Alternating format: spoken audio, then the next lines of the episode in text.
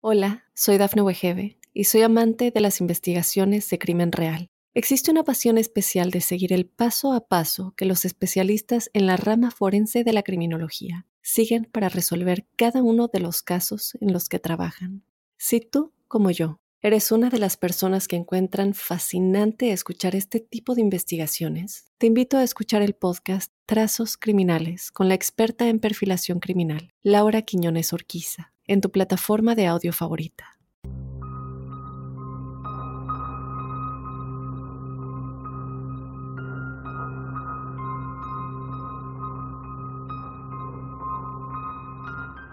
Hola crípticos, bienvenidos a otro episodio de Códice Críptico. Mi nombre es Dafne Wegebe.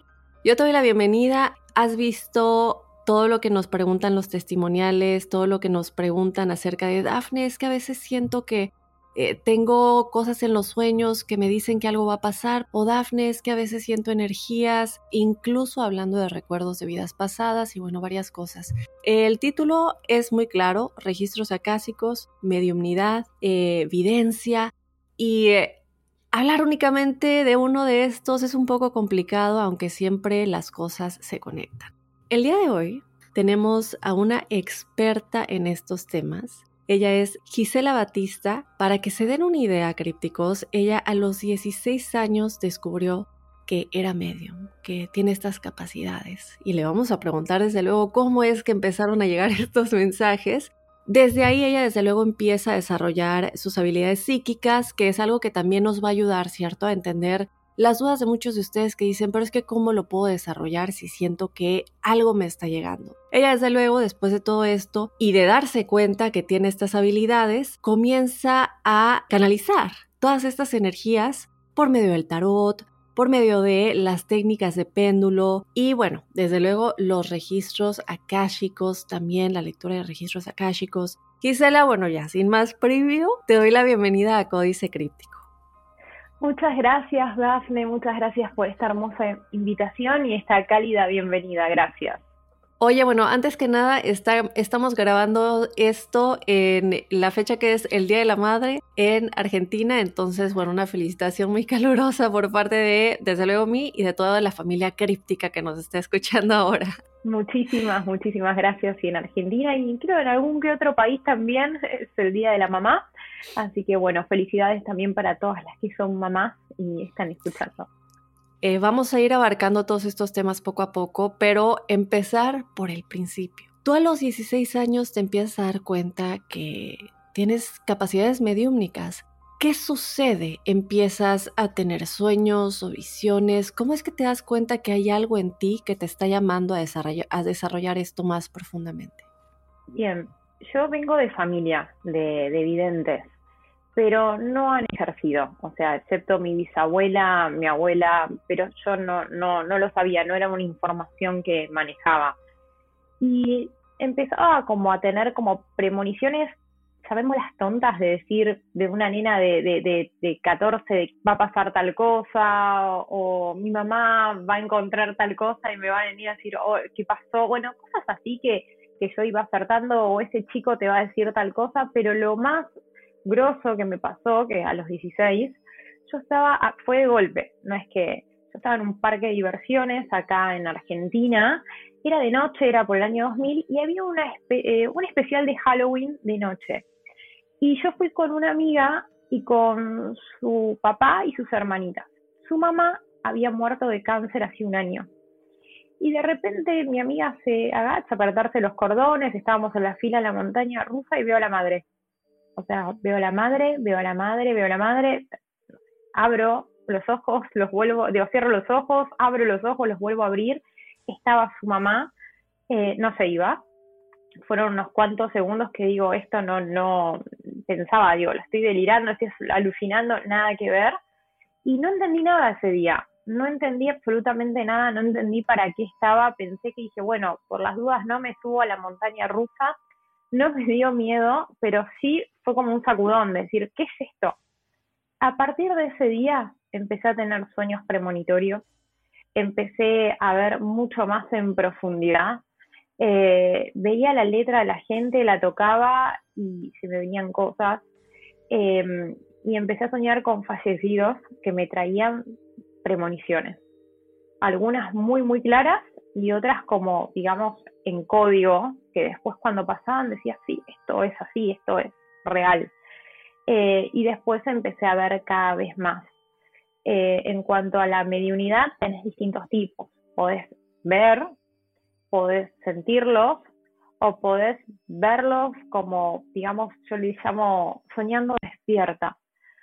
Con el tiempo me di cuenta, y estudiando también, que cuando aparecen y aparecen cerca de la persona, ese ser querido fallecido, es porque tienen un mensaje hacia esa persona. Pero así empezó un poquito, un poquito lo mío, empezó como de golpe y empecé a sentir mucho mi cuerpo, o sea, empecé a sentir como emociones, sensaciones, el famoso escalofrío, el famoso... y mayormente vienen con advertencias al principio. Me acuerdo que decía, uy, ¿cuándo voy a ver algo lindo? ¿Cuándo voy a ver? Y me acuerdo que mi abuela me dijo, seguí, atravesaste camino y vas a ver cosas maravillosas. Y así fue. Porque al principio empieza con, con ese sacudón de advertencia, eh, de esa preocupación, que no es una preocupación normal, que es distinta.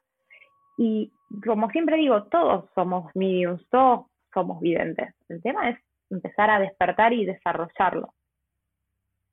Sí, y, me encanta que comentes eso porque eh, es algo que platicamos mucho, ¿no? Todos tenemos la capacidad de canalizar, pero hay gente que, bueno, ya trae ese velo de nacimiento muy, muy delgadito. Yo a veces eh, se lo comento a los crípticos y digo, tenemos el ADN biológico, pero también tenemos el ADN espiritual. Y tú vienes de una familia que ya trae este velo muy, muy delgadito entre, bueno, esta tercera dimensión y la dimensión astral. Entonces, es eso, ¿no? El guiarnos con gente como tú. Eh, la gente tiene mucho miedo y la gente de pronto dice, eh, nos llegan testimoniales, Isela, y ahorita si quisiera eh, tener tu, tu, tu, punto de vista con respecto a esto, ¿no? Hay varias personas que de pronto comentan, mira, Dafne, em, estoy viendo cosas muy feas, ¿no? Como tú decías, o, tengo una sensación que siento que no soy yo o algo está pasando. Y yo recuerdo hace un tiempo, Gisela, em, siempre le recomiendo a los críticos un medium que se llama Matthew Fraser. Y él comentaba, bueno, si tú comienzas a tener estas experiencias eh, no tengas miedo, es normal que apenas se está abriendo tu, tu, como tu ojo de medium y todavía no sabes cómo si se te conecta alguien que está en el bajo astral o te empiezan a buscar energías que no son de alta vibración, poco a poco vas a ir desarrollándote y sabiendo cómo eh, manejar todo eso. Y es un poquito lo que comentabas ahorita que tu abuelita también te dijo, ¿no? Sí, y lo sigo viviendo y les voy a dar un par de consejos, si me permitís, eh, cómo, qué hacer. Eh, lo primero que hay que hacer, bueno, yo no recomiendo juegos como la copa, el tablero Ouija, yo no los recomiendo, yo no, no soy de, de, esa onda y si alguno lo quiere hacer hay que protegerse mucho. Nosotros estamos en un campo astral muy delgado, muy delgadito, entonces si uno no se protege, eh, la pasa mal. Eh, ¿En qué sentido? Vos contabas que, bueno, que hay gente que tiene miedo. El miedo es lo peor que vos podés tener porque si es un alma del bajo astral, eh, la alimentás. Se alimentan del miedo, se alimentan de las inseguridades. Pero siempre digo algo, no te pueden matar. O sea, no pueden hacerte daño en ese sentido en Argentina decimos a los ladrones que vienen en, moto el motochorro, ¿no? Decimos, hay un motochorro que viene a robarte y te va como un ratero, no sé cómo le dicen allá eh, un ladrón de esos ladronzuelos, rateros, bueno. Digo, hay que tenerle miedo más a los vivos que a los muertos. Pero los muertos tienen la capacidad de por ahí jugar un poquito con esto. Entonces, eh, estudiando, porque una vez me pasó que, que, bueno, me protegí en automático, vi un alma que no estaba buena, eh, va, un espíritu, perdón, hablemos con propiedad, un espíritu que no estaba bueno, y entendí que son almas que necesitan ir a la luz. Entonces, si te pasa a encontrar algo o estás en un lugar donde sentís una presencia que no está buena, mandar a la luz. Nombra al Dios, al Dios Padre, a la Diosa Madre y envíalo a la luz en beneficio de, de todas las partes involucradas. Siempre antes de, de, tener una sesión o de querer ver algo más o hasta de leer un libro o empezar a abrir registros para quienes los hagan o estén interesados, pidan un instante santo. Esto no habla del catolicismo. El instante santo es el instante más puro porque nosotros venimos de la fuente del amor. Entonces, ¿qué más santo que el amor que no tiene malas intenciones? Hablamos de ese amor divino porque somos una creación. Eh, entonces, hacer la protección que a vos te venga bien, sentir la luz que hay en tu corazón, eso te protege de cualquier ente, de cualquier cosa del bajo astral que quiera perturbarte. También hay algo, los tenés que conocer para saber con lo que hay que lidiar, pero no llamándolos de una forma así como deportiva. Siempre hay que protegerse, siempre. Yo lo que siempre hago, invoco ese instante santo invoco la protección de todos los maestros de luz. Y siempre aclaro que son maestros de luz, porque hay maestros del dolor. Eso es lo que te vienen a enseñar que no está bueno.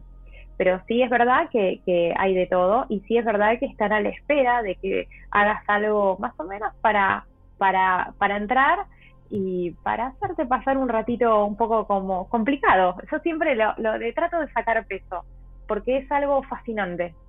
Y, pero hay que, hay que cumplir con ciertas normas y una es el respeto hacia las, hacia las almas fallecidas, hacia los espíritus.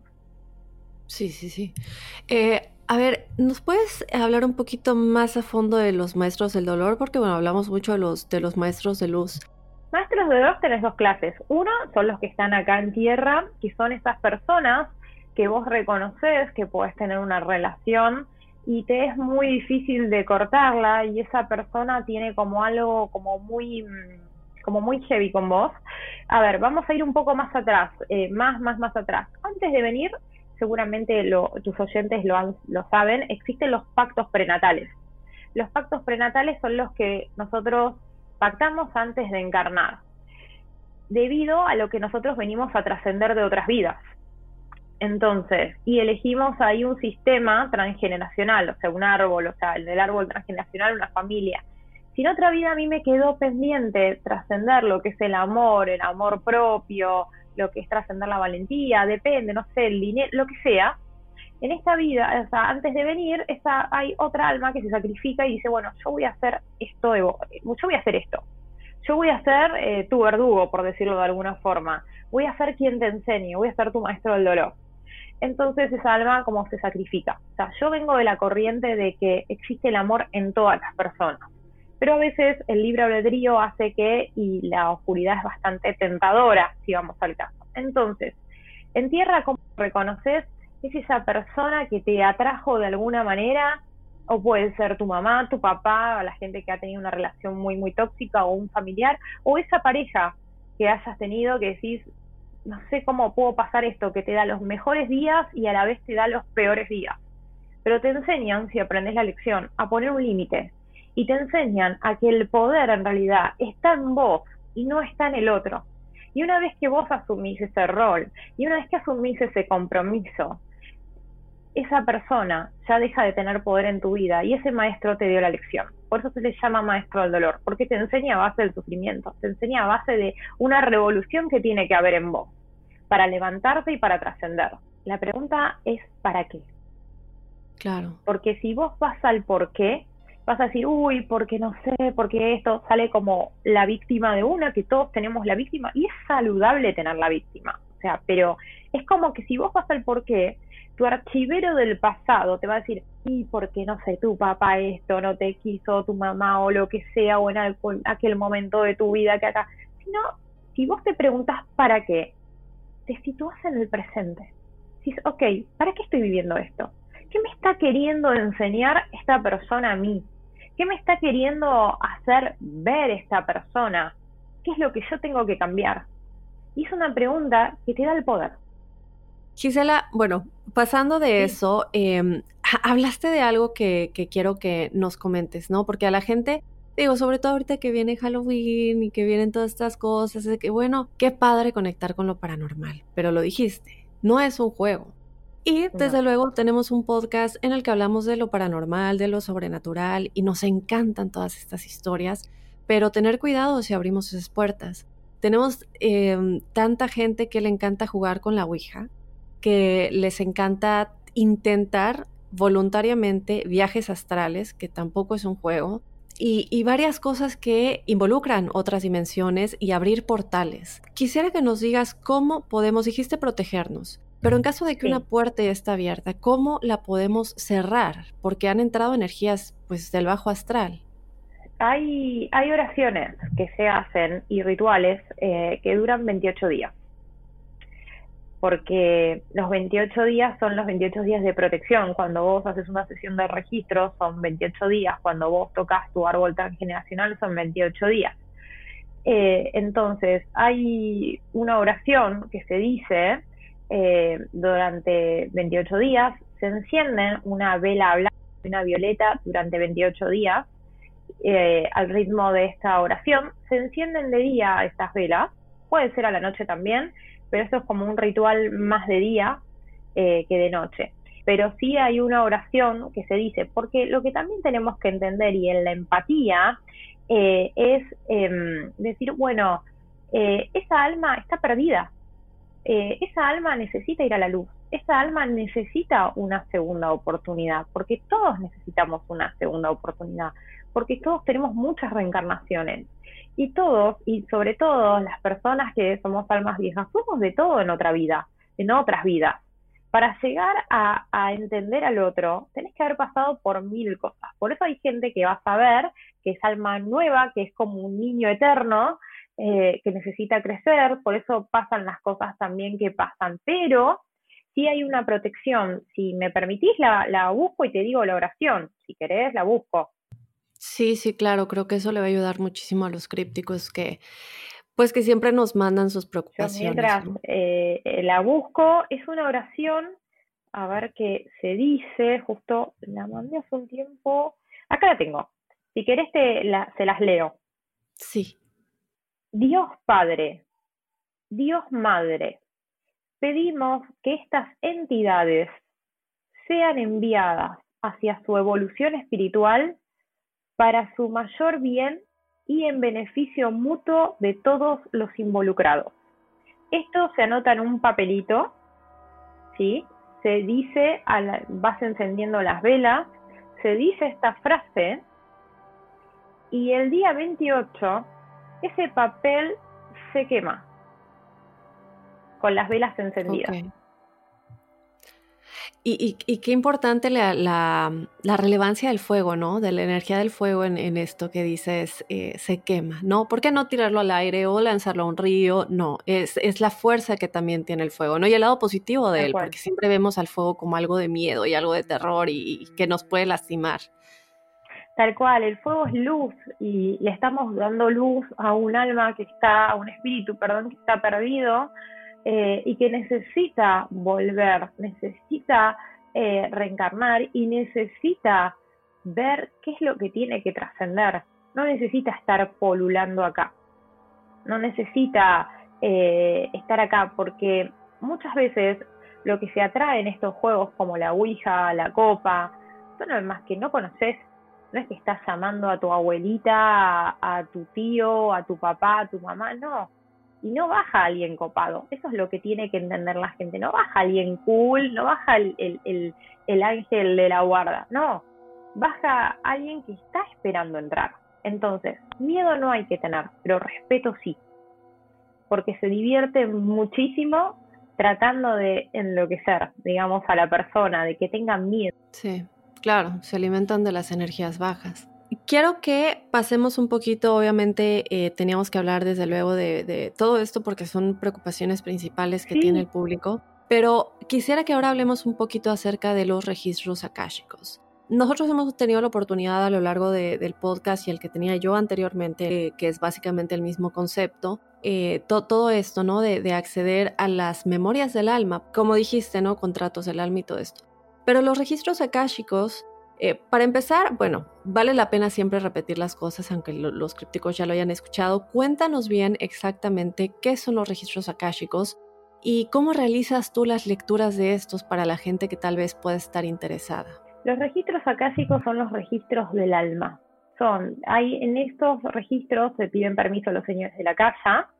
Eh, hay toda una preparación, yo al menos lo hago con una preparación anterior, o sea, el día anterior la persona no tiene que consumir alcohol, carnes ni drogas recreativas. Ahora, si tiene que tomar algún medicamento, eso está todo bien, pero tiene que hacer una dieta muy saludable el día anterior para como limpiar su alma y limpiar del, sufrimiento también animal si, la persona no es vegetariana, eh, para que esté como más pura. Y en los registros se ven vidas pasadas, pero yo voy a las vidas pasadas que en este plano estés trascendiendo porque nosotros tenemos un montón de vidas. Y si yo te digo, hola, o sea, vos venís acá y te digo, ¿sabes qué? En otra vida vos fuiste, no sé, gladiador romano. Y por ahí en esta vida no venís a trascender eso, no nada. Me vas a decir si se, te tomaste algo, eh, flipaste y ya está. O sea, entonces yo voy a las vidas que en, este, que en esta te estén trabando aunque no encuentres un porqué. Y después hay cinco barra seis preguntas que la persona puede hacer. Yo hago toda una canalización. Primero me bajan todos los mensajes de los maestros, me bajan un montón de mensajes, eh, que en la mayoría de las sesiones eh, les respondí las cinco preguntas y después tiene una sexta desarrollada. Ellos pueden profundizar en la pregunta que quieran y ahí es donde yo permito que me puedan preguntar por un ser querido que esté fallecido, porque estoy protegida por los maestros y la persona también está protegida. ¿Qué es lo que se necesita para preguntar en las sesiones de mi unidad, al menos conmigo y como yo lo hago? El nombre completo, fecha de nacimiento y fecha de partida. Si yo no tengo esas tres cosas, no puedo ir a buscar a la persona. ¿Por qué? Porque Pepito, por ejemplo, Pérez, vamos a nombrar algo inexistente, un nombre fantasía, hay muchos, pero un Pepito Pérez que nació un día y falleció tal día, eh, no. Entonces es como el documento de identificación del otro plano. Siempre los dejo con un mensaje abierto, que ellos vengan y digan lo que tengan que decir.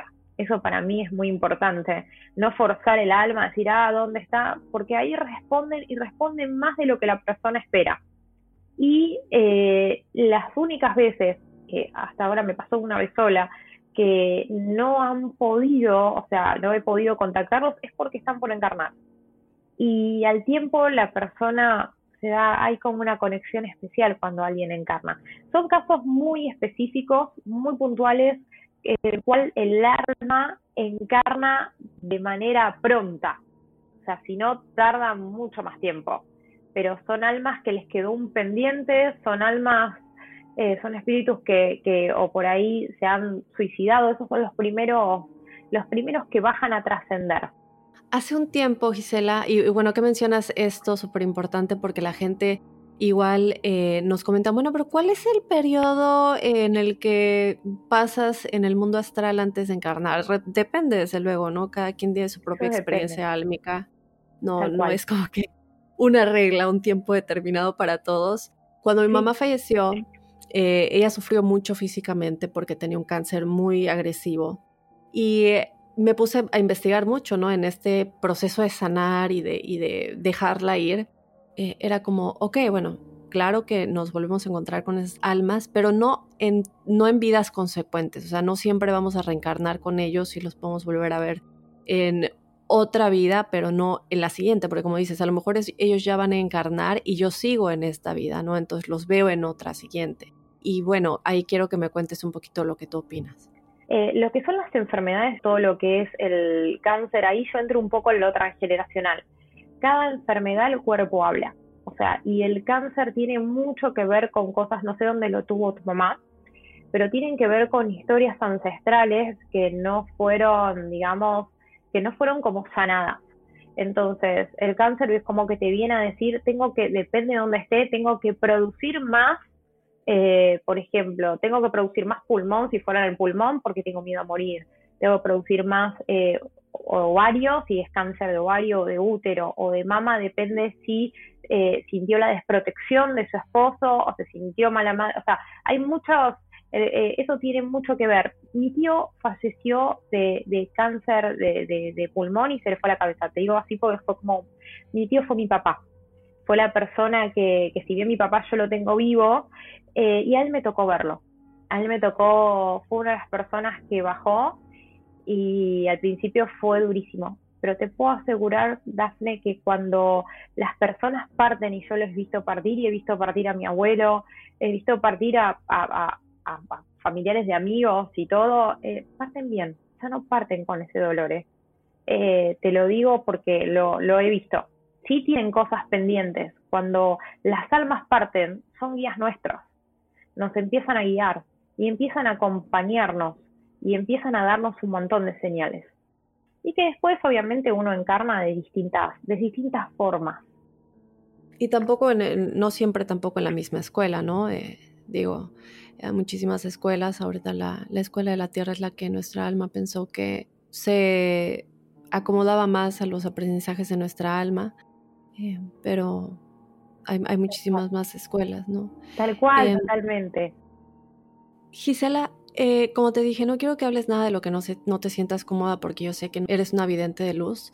No sé si podamos hablar un poquito acerca de no solamente energías del bajo astral, pero cuando pasan eh, las posesiones, por ejemplo. Saber un poquito acerca de por qué pasan estas cosas. Digo, hay tantos ejemplos de gente que lleva una vida normal, o qué decimos, no, bueno, las energías del bajo astral normalmente están atraídos por, energías bajas. Por los casos, y más que nada históricos, no quiero hablar de casos recientes porque uno nunca sabe, ¿no? En esta era digital no sabemos lo que es verdad y lo que es mentira, pero hay muchos casos documentados históricos de los 1800. El más reciente que podría decir yo es creíble desde mí es el de esta chica alemana Annalise Michel y eh, um, eh, porque es gente que realmente no tiene ningún, llevan una vida normal, una familia normal, algunos de ellos también son religiosos. ¿Qué es lo que pasa con los demonios o las entidades demoníacas o, del bajo astral que deciden, bueno, eh, me voy a apoderar de este cuerpo para hacerlo sufrir y, que suceda todo esto, ¿no? Y, tratar de exorcizar esos demonios. Esta oración que yo te di es, es tan fuerte como lo que, eh, lo que hace un sacerdote. Esta oración que te di no la vas a encontrar en muchos lados, es súper fuerte. En realidad yo vengo de la teoría de que, mm, y vengo de esa escuela, de que mm, es un alma, un cuerpo. Pero ¿qué pasa? Hay gente que no se da cuenta que es un canal hiperabierto y que puede sin querer atraer estas almas y estas almas están ahí tipo dictándote, viste, como, como el invisible, como el loco, hace esto, hace esto, hace esto, hace esto, hace esto, y llega un momento que la persona no sabe cómo lidiar con eso, no sabe cómo, cómo, cómo lidiar con tantas cosas, no tenés las herramientas y empezás a, a hacer todas esas cosas, pero ¿está ahí el alma diabólica? Sí. ¿Está ahí la entidad? Y está ahí diciéndote lo que tenés que hacer y tratándote de volver loco, sí. Esto de cambiar la voz es lo que el alma te va, te va dictando, te va diciendo ese espíritu demoníaco, ese espíritu, es lo que yo siento, ¿eh? cada cual tiene su, cada cual con su librito. A mí me pasó, yo lo te lo he dicho al principio, de que no me protegí bien y bajé algo muy feo yo era súper inexperta en, esa, en ese momento, eh, no me daba cuenta del poder que tenía, de, poder atraer, em, y no me protegí como correspondía, o sea, en una sesión. Sí, bajé algo muy feo, muy malo, eh, donde se me movían cosas, yo vi esa presencia, yo la vi, o sea, se alimentan del miedo, te persiguen, la pasas mal, la pasas muy mal ahí está donde decís, bueno, tengo que hacer algo y di con esa maestra que, bueno, ya no está en este plano, que me dio esta hermosa oración y me enseñó ese ritual y esa alma, ese espíritu eh, complejo se pudo ir a la luz, que era algo muy denso y muy pesado. Entonces, ¿qué pasa? Hay gente que no se da cuenta, que no sabe que es canal súper abierto. Eh, esas personas no se dan cuenta que pueden atraer eh, que pueden atraer tanto la luz como la oscuridad. No siempre es que uno, bueno, juega a, ese juego y bueno, a veces pasan cositas. Eh, por eso hay que siempre tratar de subir las energías lo más que se puede y ayudar. A mí me tocó ayudar personas que veían cosas muy complicadas, que se les aparecía el, el diablo, el demonio, que se les venía encima, eh, a tal punto de que, nada, decían frases en otro idioma, que yo no, no, no entendí. Pero esa frase es maravillosa, porque la luz siempre vence a la oscuridad. Y eso es lo que no le gustan a los demonios o los espíritus del bajo astral. Entonces, si uno se muestra bien plantado, rezar el Padre Nuestro es muy bueno, sea de la religión que sea, ayuda muchísimo a poder sacar a esa alma ese, de, ese sufrimiento y que ese demonio se basa, o ese espíritu tan complejo.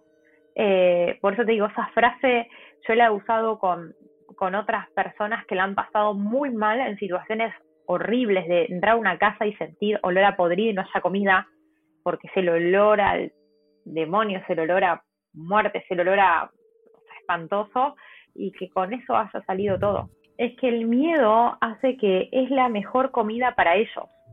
Eh, hasta las almas más inocentes, que son las almas de, niños, los espíritus de niños, traviesos, si vos les tenés miedo es peor. O sea, ellos se alimentan de eso porque es la forma que tienen para dominarte. Es la forma que tienen para que vos eh, caigas bajo su voluntad. Entonces, eh, esos tipos de atajos, obviamente que después te pasan, te pasan factura, ese tipo de, rituales, son cosas que después hay algo que se llama karma. Y el karma uno lo, lo paga. Si vos te metes en cualquier tipo de, de, religión con el solo fin de llegar a un punto y en ese camino perjudicas a otras personas, el karma viene como un juicio y el karma se paga muchas veces acá en tierra. Es así. Sí. Gisela, em, ah, vamos a dejar la oscuridad de un lado. Tú tienes una técnica que tú creaste y yo no he escuchado de ella, pero es una, una técnica que ha causado una gran revolución en Argentina y quiero que me hables un poquito de esa técnica, qué involucra, qué pasa y cómo la realizas. Mi técnica se llama trascender consciente se llama trascender consciente porque uno es consciente de, de, empieza a ser consciente en esta, en esta técnica que he creado, donde fusiono todos mis conocimientos, todos mis conocimientos al servicio de la luz y al servicio de los ancestros. Todo lo que nos pasa hoy es porque eh, elegimos, venimos de un sistema de creencias junto con nuestra vida pasada, nuestras vidas pasadas, y esta de lo que venimos a trascender. Entonces, vamos a venir a un, clan, a una familia, donde hay historias súper repetidas. Entonces, a través de los registros akáshicos, a través de la mediunidad, puedo ir al ancestro que tiene la clave y destrabar lo que hoy te está trabando. O sea, destrabar que vos lo hagas. Porque el inconsciente no le importa si vos la estás pasando bien o mal. El inconsciente lo único que le importa es sobrevivir. Entonces, va a elegir el mejor método y el caso de éxito para que vos puedas sobrevivir. Eh, por eso hay mucha gente que no tiene un compañero de vida, por eso las enfermedades que nos creamos, porque todas las enfermedades no las creamos, entonces no hay nada más maravilloso que el poder de la mente y la conciencia tomando, tomando al inconsciente y empezando a decidir por uno. En esta técnica donde se ven un montón de cosas, en una sesión la gente se lleva su árbol, eh, completa un formulario que son cosas canalizadas, son preguntas súper canalizadas, donde ahí salen las respuestas que ni ellos se imaginan que las vemos y pueden, y, hay todo un ritual de corte ancestral y donde la gente realmente cambia su vida. Realmente, obviamente, sana el que quiere sanar, pero ha sanado gente de cálculos, eh, yo he sanado mi infertilidad con esta técnica. Yo despedí un tejido endometriósico con, esta técnica que creé junto con mi esposo, eh, en la cual me decían que si me sacaban ese pedacito de endometriosis que me quedaba, me tenían que vaciar, porque eso es de lo que a mí me, hablaban. Mi, mi, enfermedad fue muy severa conmigo, tuve el cuerpo muy castigado. Eh, y acá se funciona todo y se va a los ancestros que se tiene la clave y se va al momento en donde uno hace carne esa creencia. Por eso sí está dando, está dando de que hablar en Argentina. Tengo 200 casos ya de éxito eh, y de hecho dentro de poquito vamos a hacer un encuentro presencial y se le enseña a la gente a mandarle luz a todos esos ancestros, hayan sido buenos o no, y convertirlos en guía. Y la vida cambia por completo la paz y la liviandad es lo que viene y desde ahí se trabaja desde la gratitud. Es, la verdad estoy feliz, es como mi, es, es un hijo, es maravilloso y es maravilloso ver el poder que tiene la persona, porque yo lo único que hago es mostrarte el camino, pero la luz la tiene el ser humano, o sea, la tiene cada alma. Pero es donde se va la clave ahí, tipo, pero se va justo, y se va justo a la historia. Y es sorprendente ver cómo la gente, wow, despierta. Es más fuerte que una constelación, es más fuerte que los registros, porque están involucrados también. Ahí yo metí todo todos mis conocimientos junto con la psicoterapia también del curso de los milagros, o sea, todo más mi mediunidad al servicio. Hablaste de la constelación. ¿Nos puedes hablar de la constelación? ¿Qué es exactamente y cómo, y, cómo se conecta ¿no? con, con, todo esto? Bien, las constelaciones son, hay distintas técnicas, están las grupales, eh, vos llevas un síntoma, como también en mis sesiones, llevas un síntoma que quieras sanar. Síntoma puede ser economía, puede ser amor, siempre se les dice síntoma. En todo lo que es transgeneracional y biodecodificación también se habla de síntoma. Es aquello que te está trabando. Entonces, eh, si son las grupales, se hace una sesión donde hay un constelador y va dirigiendo eh, y van a haber personas que van a interpretar a ciertas personas, de, a ciertos familiares tuyos, estén o no estén en este plano. Y de ahí se, baja un montón de información, porque así nosotros, y eso también pasa en mi técnica, nosotros venimos con memoria ancestral. Así como te pueden decir, Dafne, eh, sos muy parecida a, tu, tenés los ojos de tu abuela, o te pareces a tu bisabuela, o te pareces a tu abuelo, o tenés el mismo carácter de tu tío. Traemos la información y las vivencias de ellos, que están concentradas en nuestro ese ADN ancestral, como le digo yo, y en nuestro inconsciente y muchas veces no sabemos. Y nuestro inconsciente nos protege, muchas veces no sabemos por qué nos boicoteamos, por qué las cosas que nos pasan. Entonces es muy fácil decir, bueno, basate en resultados. Basate que si, bueno, vos querés una vida feliz, plena y en pareja, pero si hoy estás sola y elegís gente que es más de lo mismo, date cuenta que hay algo que te está trabando, hay algo que tu inconsciente te protege para que eso no pase. Entonces, tanto en las constelaciones como en otras técnicas, se va eso. Y tal vez, por ejemplo, una persona que no puede conseguir pareja o no puede tener hijos, eh, eh, ve que su bisabuela, no sé, en una guerra perdió a sus hijos o se le murieron en el parto. Entonces eso pasa.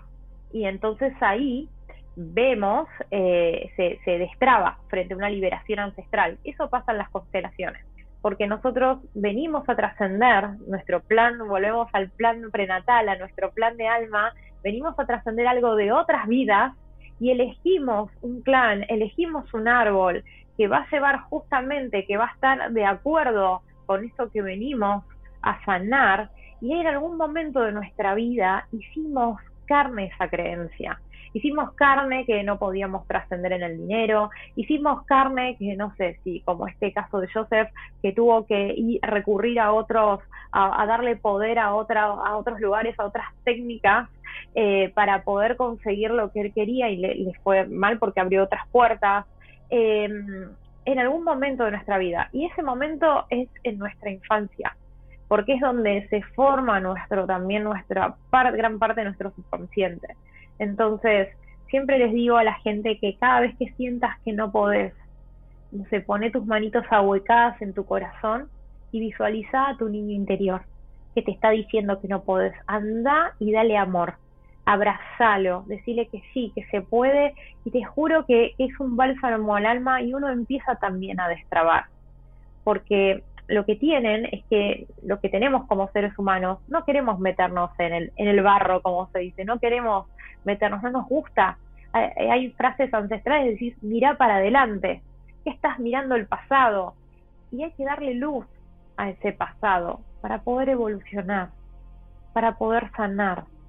Ay, Gisela, eh, ya casi se nos acaba el tiempo, pero eh, antes de despedirte, quisiera que me hables un poquito acerca de otras dudas que también llegan, que es acerca de la atracción de ciertos tiempos en la historia.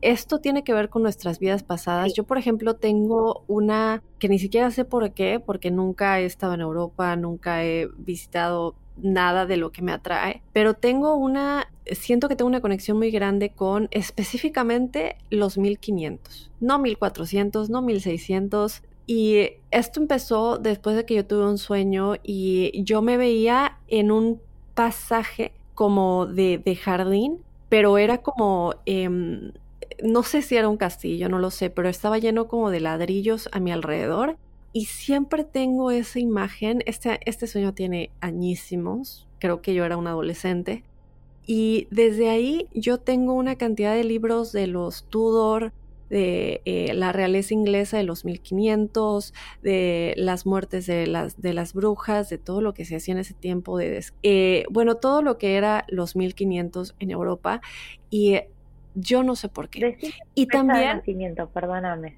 31 de agosto. Bien, ¿en ese sueño vos podías tocar esos ladrillos? ¿Ibas no, pasando? Solo iba caminando. Solo ibas caminando, bien. ¿A qué edad te vino este sueño? ¿A los 15? Más o menos, no, no sé exactamente si eran 15, pero era adolescente. Más o menos, pues me bajó 15. A ver, eh, a los que la adolescencia es el despertar. Uno tiene un despertar de niñito, después eso se duerme y después, si realmente está muy fuerte, eh, viene hacia vos hay algo, a vos te costó, por lo que yo veo, eh, todo esto te llamaba la atención, pero es como que, viste, tratabas como de taparlo, decir, no, no, bueno, no, no, hasta que dices, sí, ahora, esto, esto es lo que me gusta y esto es a lo que voy, y todo, pero hubo una lucha interna con vos, grande, con todo lo esotérico, y te bajan cosas, te bajan muchas cosas, y todo el tema de las velas y del fuego te llama muchísimo la atención, pero a la vez le tenés un respeto, y te da como una cierta cosita y no quisiste, o sea, y te llama mucho la atención eso. Ese sueño es un despertar de una vida pasada tuya y de un pendiente. Y después de ese sueño te empezaste como a interiorizar no solo con lo, lo que es la dinastía Tudor, sino que también con todo un poder ahí más de a poco a todo lo esotérico. Es una época donde mm, se estaba saliendo del oscurantismo, pero ser bruja y empezar a ver estaba mal visto. Entonces había que taparlo entonces te quedó algo en ese momento de esa vida que tenías como que taparlo, taparlo, esa lucha interna. Vos fuiste bruja. Y esos pasillos y llegar a esos jardines es que tenías que estar oculta. Entonces, muchas veces, y este, y este hombre, y este jefe te vino a mostrar que tu voz vale, como te lo dije al principio, pero también viene de otra vida.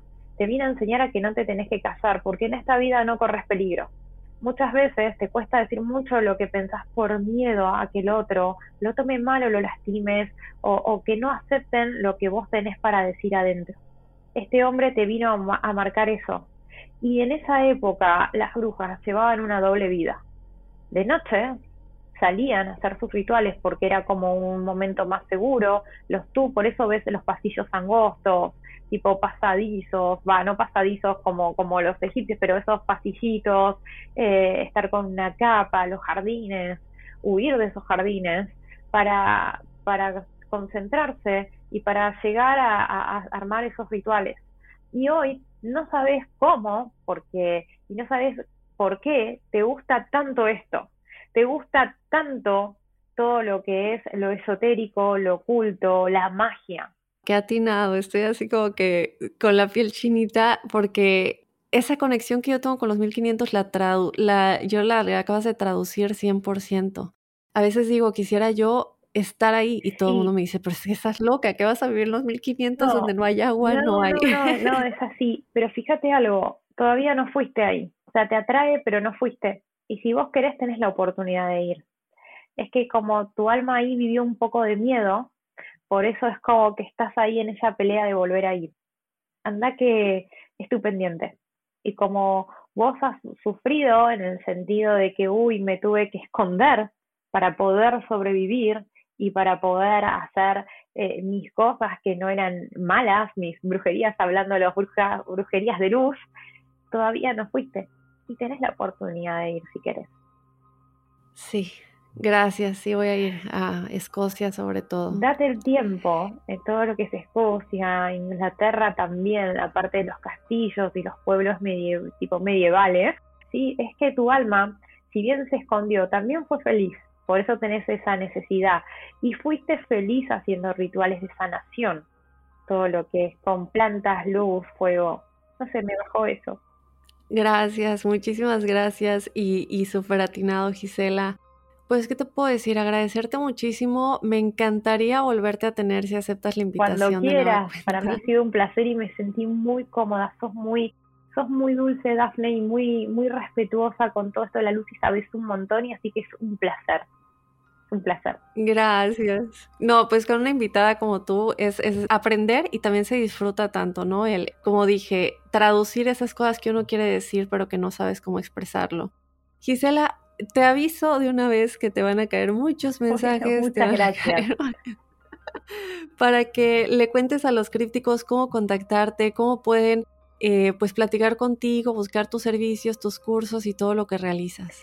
Bien, bueno, tienen mi Instagram que es Gisela Batista Tarotista. Eh, ahí tengo un montón de, tips, de videos, de información, de empoderamiento y después tienen un link que ahí tengo un WhatsApp que es de atención, tengo un equipo eh, que me lleva la agenda, o sea, se atienden obviamente conmigo eh, y, bueno, está, está la, la, agenda que me, que me lleva mi equipo y ahí les explican todos los servicios que yo ofrezco. Súper. Pues ahí está Crípticos para que la vayan a buscar. De todas maneras, yo voy a dejar toda su información aquí abajito en la descripción del episodio para que vayan a verla igual. Lo voy a poner con el link para que únicamente le den clic desde su aplicación. Vayan a seguirla de una vez y pues aprender muchísimas cosas más acerca de todo esto. De esta manera yo me voy a despedir de este lunes de Códice Críptico.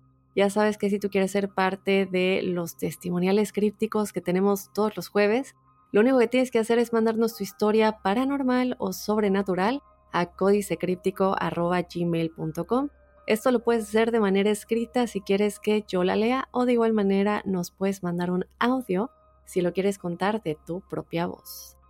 Y así te espero este jueves con ese episodio de testimoniales y el próximo lunes con otro códice críptico.